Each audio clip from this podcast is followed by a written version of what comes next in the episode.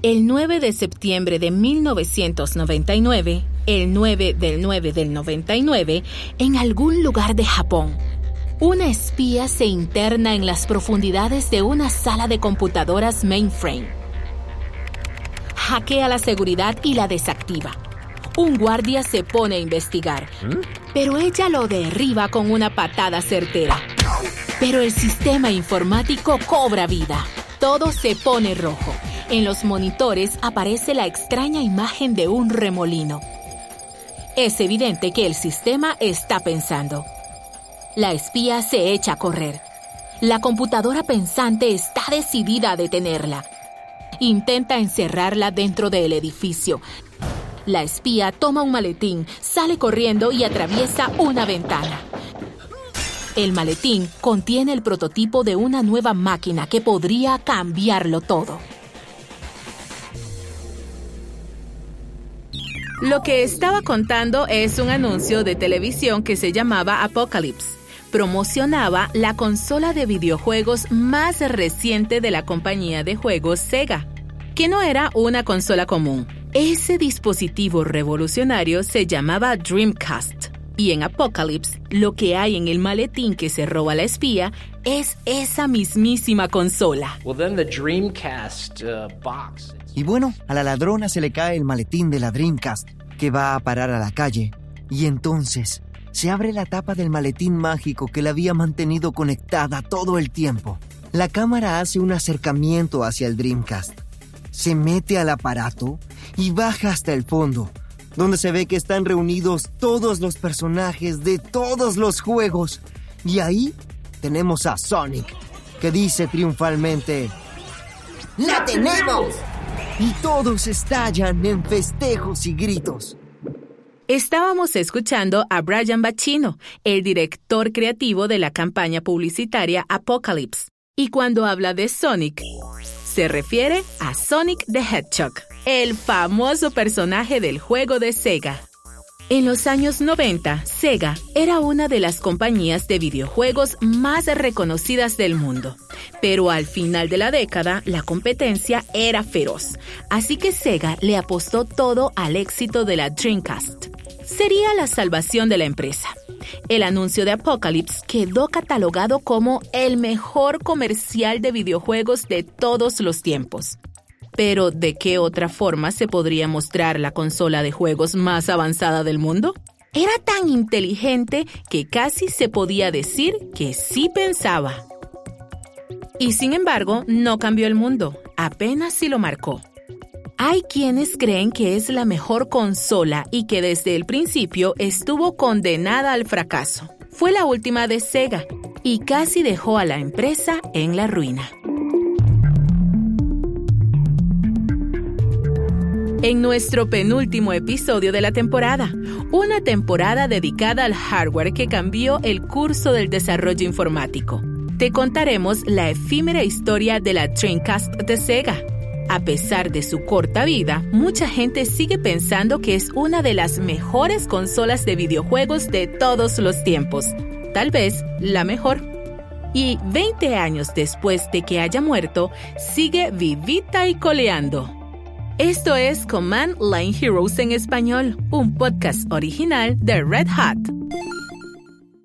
La computadora pensante del anuncio de Apocalypse decía, y ese susurro se convirtió en el eslogan de la empresa para su nueva consola. Tuvimos la idea de que nuestra voz en off siempre susurrara, está pensando. Nos pareció una muy buena manera de que evolucionara el emblemático grito de Sega. Era una consola que se hacía más inteligente a medida que jugabas, o al menos eso era lo que decía la publicidad. Una consola que aportaba algo nuevo, algo maravilloso, algo revolucionario al mercado de los videojuegos domésticos. Un sistema diseñado para que pudieran usarlo incluso los jugadores más fanáticos. En la empresa estaban convencidos de que convertiría a Sega en la marca de videojuegos más famosa. Iba a cambiar el mundo de los videojuegos. Iba a cambiar el mundo. Pero entonces, ¿qué pasó? Para averiguarlo, debemos volver al principio, al Nivel 1. A principios de los años 90, Sega tenía fama de hacer juegos geniales, juegos más maduros que los de la competencia, sobre todo en comparación con los de Nintendo y sus plomeros que rescataban princesas. Y esa reputación se la había ganado gracias a una consola muy exitosa, la Sega Genesis. Sega decided they were going to be Sega decidió ser totalmente vanguardista porque los niños que habían tenido Nintendo, pues ahora eran adolescentes que querían juegos de deportes reales, con equipos reales. Querían juegos sangrientos de luchas, como Mortal Kombat, que apareció después, y querían un sistema más maduro, más provocador. Estamos escuchando a Alex Handy, que es fundador y director del Museo de Arte y Entretenimiento Digital de Oakland, California. También trabaja en Red Hat, si te pones a ver los anuncios de las revistas de videojuegos de esa época, son impactantes. Hay anuncios en que aparece un brazo cortado todo ensangrentado con el cartílago asomándose y dicen, esta es la mejor arma contra el malo. Así que a Sega le fue muy pero muy bien con este tipo de actitud extrema y agresiva de la Genesis, con esa especie de insolencia de Sonic en contraste con la inocencia de Mario y sus overoles infantiles. Más de 30 millones de personas compraron la Genesis de Sega, que era una consola de 16 bits que funcionaba con cartuchos. A todo el mundo le encantaba. Pero con el paso del tiempo, Sega tuvo dificultades para que aumentara su base de usuarios. Después de la Genesis, presentó la Sega Saturn de 32 bits. Era más potente que la Genesis. Podía mostrar gráficos básicos en segunda y en tercera dimensión pero la plataforma nunca levantó el vuelo. Las ventas se estancaron. Lograron vender 9.200.000 consolas, apenas una tercera parte de las ventas de la Genesis. Otro problema era que a los desarrolladores les resultaba difícil programar juegos para el hardware propietario de la Saturn, que se había diseñado internamente. Sega tomó nota del problema con miras al futuro. Además, con el lanzamiento de la Nintendo 64 y el ingreso de Sony al mercado con la PlayStation, la competencia del sector de los videojuegos aumentó repentinamente. En 1998, Sega perdió 270 millones de dólares. En las oficinas centrales de Sega en Norteamérica, el director de videojuegos, Bernie Stolar, dijo textualmente, Nuestro futuro no está en la Saturn, así que la descontinuó. Y entonces Sega se enfocó en desarrollar una consola de última generación. Nivel 2. El desarrollo del sueño. La Sega Saturn había dañado tanto la marca como las finanzas de la compañía. Si la empresa quería recuperar su participación en el mercado y su reputación, la próxima consola tenía que ser potente, accesible para los desarrolladores externos y diferente de todas las demás. Andrew Borman es curador de juegos digitales del Strong National Museum of Play de Rochester, Nueva York. Realmente querían demostrar que era un salto generacional. No se trataba simplemente de un reemplazo rápido para dejar atrás la Sega Saturn, sino que iba a representar un gran avance en materia de gráficos, de sonido y de la tecnología en línea, pero también en el procesamiento de la CPU, lo cual ofrecería una inteligencia artificial mejor que la de las consolas anteriores. La máquina de Sega iba a pasar al siguiente nivel. En las oficinas centrales de Sega en Japón sabían muy bien lo que tenían que hacer. El problema es que no eran los únicos con ideas brillantes. También había muchas peleas internas en Sega en ese momento, mientras que en Japón empezaban a desarrollar una consola de última generación, que luego se convertiría en la Dreamcast. La filial estadounidense de Sega, Sega of America, tenía sus propias ideas sobre cómo debía ser una consola de vanguardia. Así que tanto Sega Japón como Sega Norteamérica comenzaron a desarrollar dos sistemas diferentes al mismo tiempo. Ahora había dos equipos que competían para desarrollar el mejor diseño de hardware. La versión estadounidense se llamaba Black Belt, ese era el nombre clave, y la versión japonesa se llamaba Dural, en honor a uno de los jefes del juego Virtua Fighter. Acabamos de escuchar a Jeremy Parish, uno de los conductores del podcast Retronauts. En su opinión, tanto el equipo de Japón como el de Estados Unidos se tomaron en serio lo que habían aprendido de la consola Saturn. Querían que fuera fácil desarrollar juegos en este nuevo sistema, de modo que los creadores y programadores de juegos pensaran que era muy fácil obtener un gran rendimiento y migrar los juegos de otros sistemas para que se vieran mejor. Para ellos era indispensable tener eso en cuenta. Eso evitó que diseñaran sus propios componentes electrónicos. Volvamos con Alex Handy. La Sega Saturn se diseñó completita, o sea, ellos mismos diseñaron los chips, los discos, todo.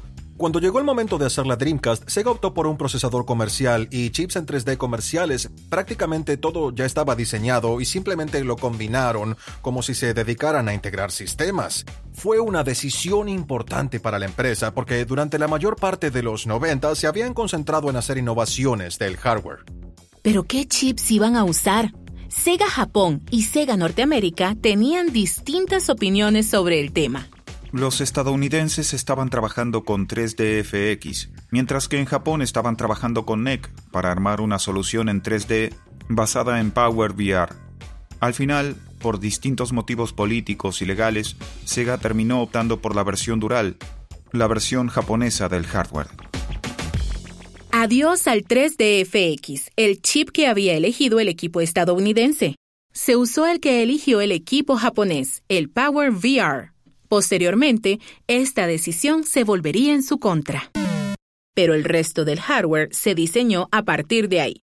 La tecnología DVD todavía estaba en pañales y era muy cara. Así que quedó descartada. Pero los CD-ROM, los discos compactos, no tenían suficiente capacidad para ejecutar los gráficos, el sonido ni la complejidad de los juegos de última generación.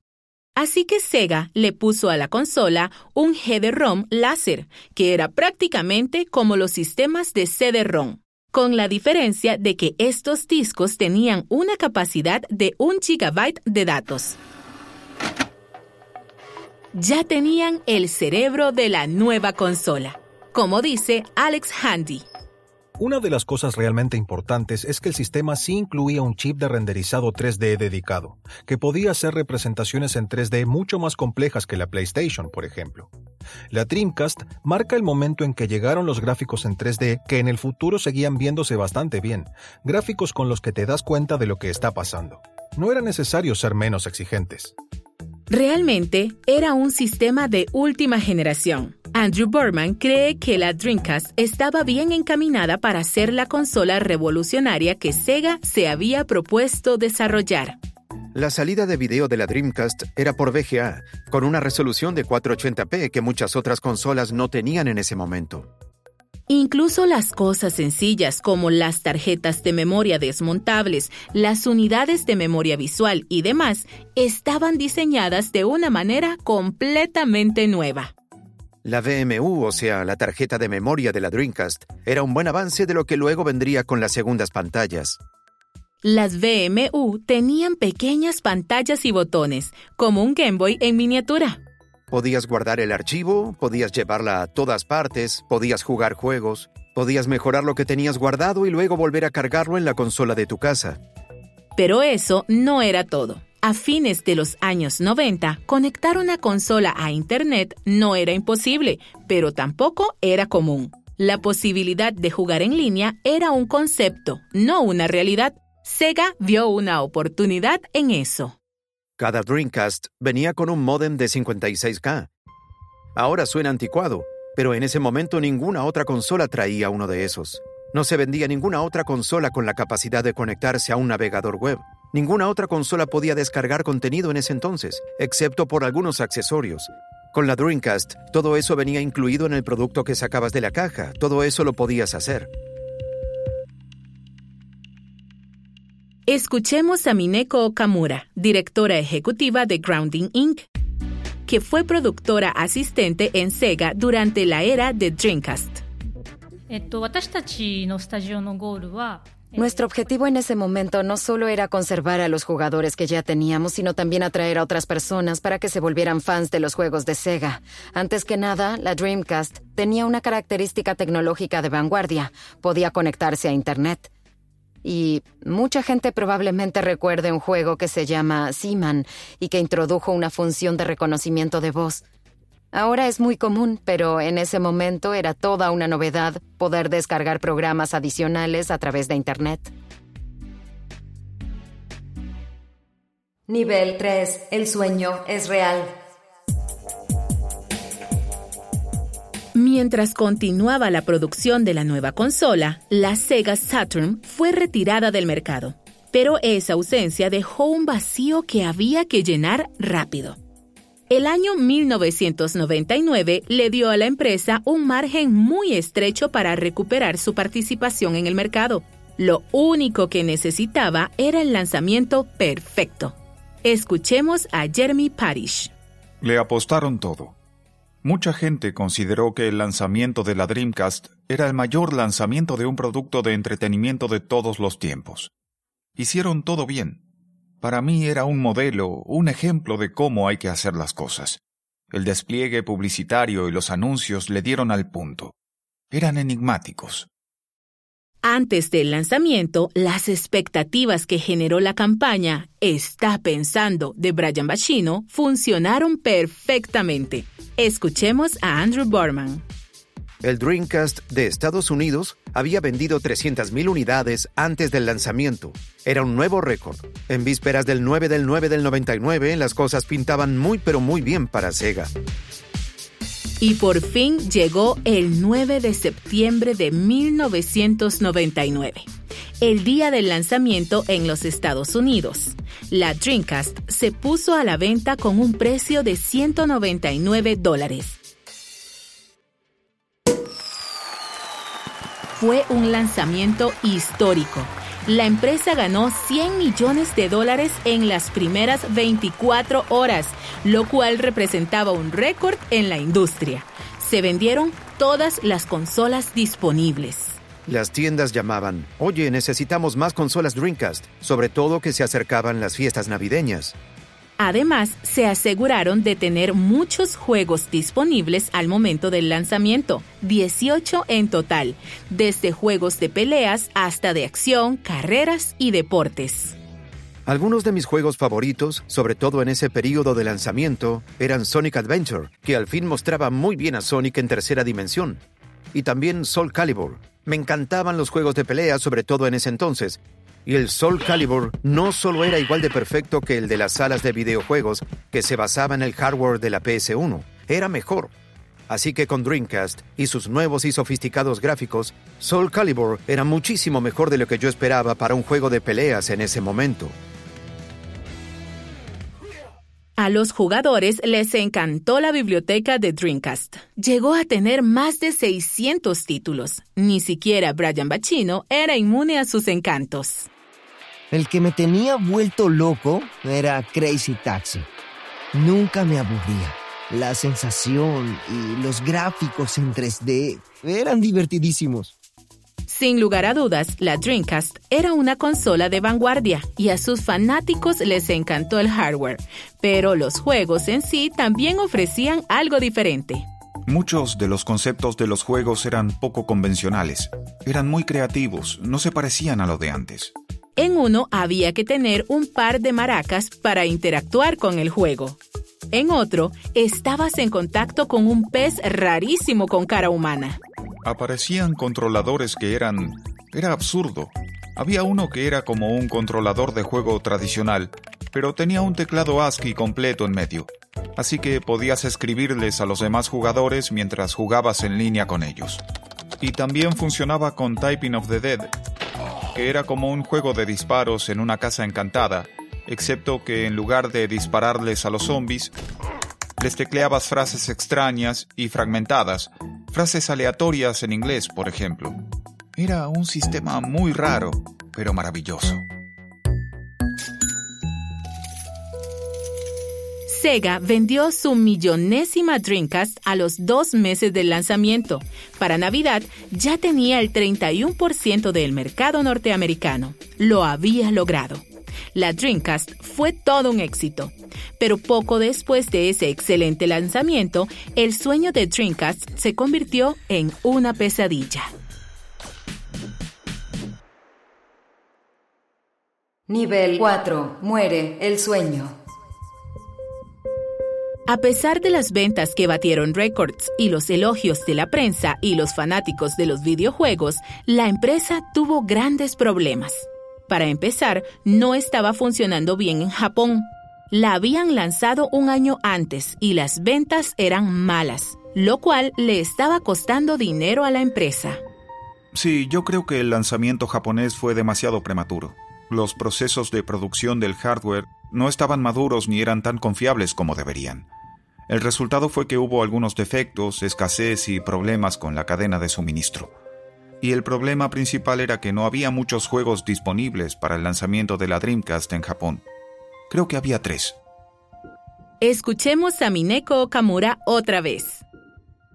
Cuando apareció la Dreamcast había un anuncio que impresionó mucho a la gente, en el que aparecía el señor Yukawa, que era uno de los directores, y se vendió muy bien pero se agotó rápido y nos llevó tiempo reponer el inventario. Una lástima porque la gente tuvo que esperar mucho y las ventas comenzaron a caer. También hubo problemas de producción después del lanzamiento en los Estados Unidos. La escasez de la cadena de suministro también afectó las ventas. No había suficientes chips Power VR, que eran los que hacían funcionar la Dreamcast, y eso quería decir que no podían fabricar suficientes sistemas para satisfacer la demanda, aunque hubiera gente que quisiera comprarlos. Aunque los sistemas estaban vendiendo relativamente bien, simplemente no había suficientes consolas para todo el mundo. Y había otro problema con el chip Power VR que les costó el apoyo de algunos estudios de juegos importantes sobre todo el de Electronic Arts, que no tenía ningún equipo de programadores que supieran escribir código para el chip Power VR, así que simplemente decidieron no programar para la Dreamcast. Escuchemos a Jeremy Parish.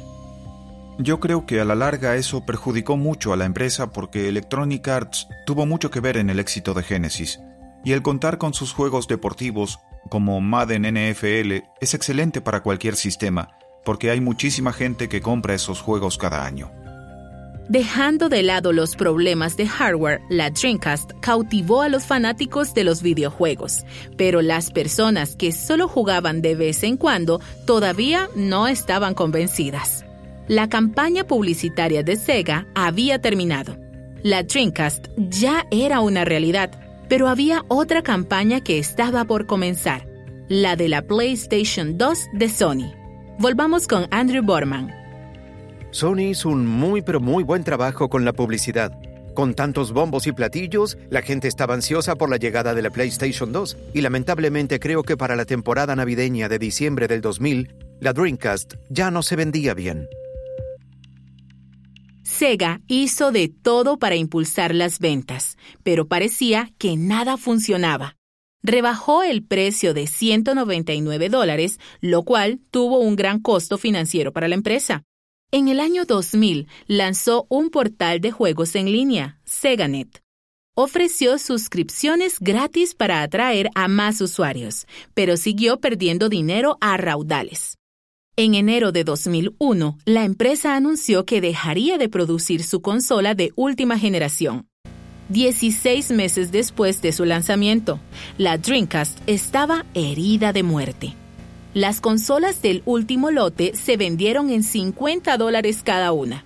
Cuando todo pasó, Sega había vendido poco más de 9 millones 100 mil consolas Dreamcast, aún menos que la fracasada Sega Saturn que debía reemplazar.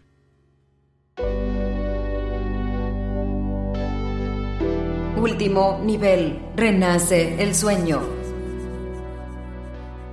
Creo que fue una decepción para mí porque Sega tiene una larga historia y es un actor importante en la industria y sus juegos siempre eran muy originales. En mi opinión, el Dreamcast fue su plataforma más fértil desde el punto de vista creativo. La inventiva, la originalidad y la frescura de las ideas de los juegos que inspiró la Dreamcast son algo que nunca se había visto, ni antes ni después de ella. Así que cuando desaparecieron, hubo un sentimiento de pérdida, de duelo. Después de la Dreamcast, Sega renunció por completo a las consolas. La asistencia técnica de la Dreamcast se mantuvo hasta 2007 y a partir de entonces los que tenían una se quedaron abandonados a su suerte. Pero ¿qué haces cuando en la estantería de tu casa está tu adorada consola de juegos ya discontinuada y ya no tienes asistencia técnica? Pues algunos super fanáticos de la Dreamcast empezaron a hacer las cosas ellos solos. Pero al pensar en la homebrew y en la capacidad de jugar juegos excelentes en una consola antigua, la comunidad de la Dreamcast es muy resistente. Si la Dreamcast no murió, fue gracias a sus fanáticos. La querían tanto que la mantuvieron viva para ellos y para los demás. Y eso los hizo florecer como comunidad. Le pusieron homebrew, que significa casero, porque también hacen experimentos caseros, igual que el Homebrew Computer Club, del que hablamos en el tercer episodio. Lo que hacen es migrar copias de los juegos desde otras plataformas o desarrollar juegos completamente nuevos. Todo para un aparato que estaba destinado al cementerio del hardware. Escuchemos a Alex Handy. Déjame ver. Encontré ARM 7, Finding Teddy, Unit Yuki, Magic Pockets y Captain Tomate, que parece que es un tomate volador. Hay un juego de tiro con desplazamiento lateral. Hay uno en que hay que apuntar y hacer clic hay un juego de plataformas. Es imposible predecir o comprender por qué lo hace la gente. Es por amor al arte. Lleva mucho trabajo. Y la gente hace lo que se le da la gana en el ambiente homebrew, como le decimos. Escuchemos a Andrew Borman. Uno de los ejemplos que me gusta es Blimcast, un emulador de la PlayStation de Sony para la Dreamcast. Gracias a él, podías jugar el exclusivo Gran Turismo 2 de la PlayStation en la Dreamcast no solo podías jugarlo en la Dreamcast, se veía mejor en la Dreamcast. También se desarrollaron otros emuladores, como uno del Genesis de Sega y otros de NES. Esto es posible gracias a que desde hace mucho las personas que tenían una Dreamcast descubrieron que es fácil eludir las protecciones antipiratería del sistema. Y cuando se dieron cuenta, entendieron que podían jugar prácticamente cualquier juego clásico o título independiente en la Dreamcast. Los desarrolladores independientes comenzaron a trabajar en la consola ya desde 2001 y la capacidad de escribir juegos y software sin tener que hacer un jailbreak ni nada invasivo ayudó mucho porque es fácil acceder a ella. Así que la gente puede conectarse a Internet y descargar nuevos juegos y cosas así. Escuchábamos a Luke Benstead, uno de los integrantes de la comunidad Homebrew de Dreamcast. Luke descubrió que había gente que estaba buscando la manera de conectar las Dreamcast a Internet para poder acceder a los juegos en línea. Yo sabía que la gente seguía conectando sus Dreamcast a Internet con una cosa que se llamaba servidor PCDC. Si tenías una computadora con Windows, le conectabas un modem USB y ahí mismo conectabas la Dreamcast. Y si marcabas en la Dreamcast y ejecutabas el software correcto en el momento indicado, la podías rutear. Así que por ahí de 2010 creo, compré un modem USB en línea para intentar conectarla.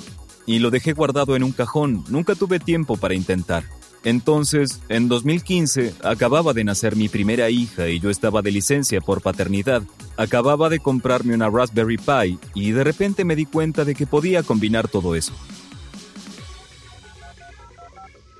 Pero antes de poder compartir con la comunidad su solución de la Raspberry Pi, Luke tenía que superar un obstáculo del Internet moderno. El problema con la aplicación de servicio PCDC es que aunque podías hacerla funcionar, muchos juegos no funcionaban porque la Dreamcast esperaba un tono de marcado. Después de hacer clic en el botón de marcado para conectarte, muchos juegos esperaban un tono de marcado. Y obviamente no hay tono de marcado cuando lo conectas a la computadora. Así que cuando empecé a pensar en usar la Raspberry Pi para ejecutar la aplicación de servicio de PCDC, descargué la grabación de un tono de marcado e hice que el software que había escrito en Python reprodujera ese sonido para el modem. Y a la Dreamcast le llegaba el sonido y pensaba que estaba conectada a una línea telefónica real, así que marcaba. Y así empezó todo. Todo lo de la DreamPi empezó en mi licencia por paternidad en que me ponía a jugar con esas cosas para entretenerme. Después de superar el problema del tono de marcado, Luke se encontró con otros desafíos. Tuvo que recurrir a otros integrantes de la comunidad para pasar al siguiente nivel. Comencé a escribir el script en Python y con el tiempo se fue haciendo cada vez más complejo. Un ejemplo de las dificultades que me encontré es que Quake 3 siempre ha funcionado en línea si tienes la versión estadounidense. Pero si tenías la versión de panel, como la del Reino Unido, hacía una especie de autenticación con un servidor en línea antes de que pudieras conectarte. Uno de los subproductos de DreamPy era una cosa que trataba de aplicar la ingeniería inversa a este servidor de autenticación que se llamaba Dream Arena para que cualquier persona del Reino Unido pudiera marcar si tenía Quake 3. Eso provocó una reacción en cadena. Empezaron a aparecer juegos en línea porque el proyecto atrajo a un tipo que se llama, la verdad es que no sé cómo pronunciar su nombre de internet, pero es algo así como Shoayuma. Él hizo la ingeniería inversa de los servidores de los juegos a los que se conecta Dreamcast porque obviamente desconectaron todos esos servidores. Y cuando vio lo que estaba haciendo con Dream Arena, con ingeniería inversa, él hizo la ingeniería inversa de las cosas de Dream Arena. Después se dedicó al servidor Star Lancer, porque aunque ese seguía en línea, tenía un montón de errores, y así terminó haciendo la ingeniería inversa de todos los juegos que ahora están en línea. Y hay otra persona que participó en esto, su nombre en línea es PC Wizard 13, y lleva en la comunidad mucho más tiempo que yo. Antes organizaba reuniones semanales para jugar. Entonces, la combinación de la DreamPy que yo desarrollé, los servidores que desarrolló Shoayuma y la organización de la comunidad de PC Wizard 13 crearon un efecto de bola de nieve. El software DreamPy es open source y se comparte con la comunidad, lo cual permite que cualquier persona cree más juegos para la Dreamcast o vuelva a desarrollar los favoritos. El sitio web es dreamcast.online y si lo visitas puedes ver quién está en línea o quién ha estado en línea o qué juegos está jugando. Y eso en teoría puede continuar porque todo está ahí, todo es abierto. Veinte años después del lanzamiento y la desaparición de la última consola de videojuegos de Sega, un pequeño grupo de fanáticos leales mantienen vivo el sueño de la Dreamcast. La consola fracasó en el aspecto comercial, pero las ideas de esa maquinita gris y todo el ingenio que hizo falta para crearla se adelantaron a su época. Volvamos con Mineko Okamura. Es muy interesante que estén regresando esos juegos, lo cual me hace pensar que tal vez la Dreamcast apareció antes de tiempo como ahora la tecnología está más desarrollada, es probable que las personas puedan disfrutar plenamente las características de esos juegos de Dreamcast. Se puede decir que Sega perdió el juego de las consolas contra Sony y Nintendo, e incluso contra la Xbox de Microsoft. Pero por un breve momento, cuando Sega logró una efímera victoria en la guerra de las consolas, su hardware ayudó a impulsar a toda la industria. Al menos así lo ve Brian Bacino, que creó la campaña publicitaria de la Dreamcast. Creo que ese fue el momento en que maduró el concepto de la ludificación o gamification en inglés, y sucedió sin que nadie se diera cuenta. O sea, la idea de que a todos nos gusta jugar de una u otra manera. Y si se te ocurre algo que despierte la curiosidad de las personas y que encaje con su uso diario de la tecnología, van a jugar. Y creo que ahí fue cuando empezamos a entenderlo.